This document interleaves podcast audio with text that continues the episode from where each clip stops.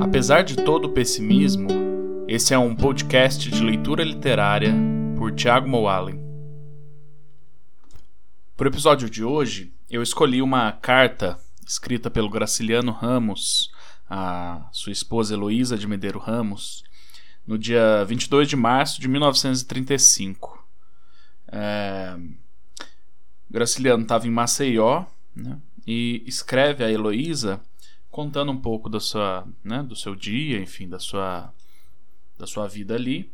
E essa carta tem um, um traço bastante interessante porque conta de um período em que o Graciliano estava escrevendo Angústia, né? Esse romance que é um dos seus grandes, é, romance que é leitura obrigatória né, para o principal vestibular do, do, do, Brasil, enfim. Então conta um pouco desse, desse período em que ele estava entre escrever e desistir do Angústia. E é uma carta até muito engraçada. Ela é assim: Ló, estou comendo como um cavalo. Helena, de ontem para hoje, tem arranjado uns almoços formidáveis. Acabo de almoçar e, como é natural, bebi um bocado de aguardente. Vou dormir. Em seguida, retomarei o trabalho interrompido há cinco meses. Julgo que continuarei o Angústia, que a Raquel acha excelente, aquela bandida. Chegou a convencer-me de que eu devia continuar a história abandonada. Escrevi ontem duas folhas. Tenho prontas 95. Vamos ver se é possível concluir agora esta porcaria. É quase uma hora. Creio que sapecarei o segundo horário da repartição. No quintal, procurarei escrever a continuação do romance, que se passa num fundo de quintal, como você sabe. Sairá uma obra notável.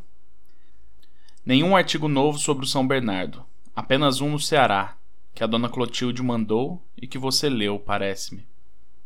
À noite vou terminar uma carta ao Oscar Mendes, de Minas. Carta começada há mais de uma semana, antes da encrenca política.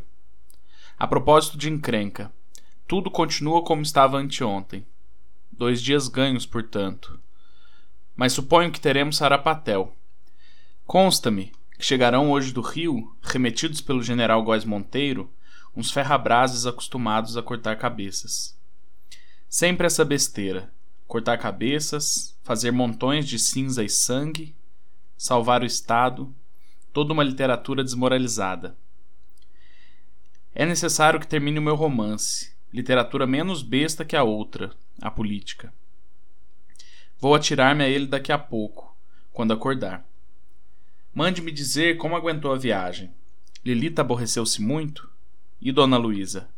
E nosso amigo Ricardo? Como vai o braço? Múcio recebeu o telegrama que Raquel passou em meu nome?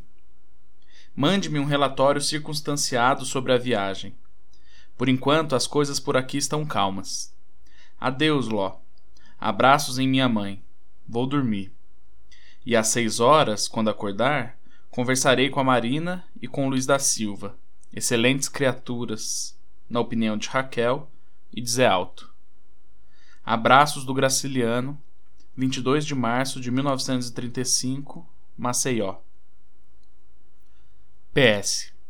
Comunico-lhe, para os devidos fins, que Helena pregou ontem o botão do pijama.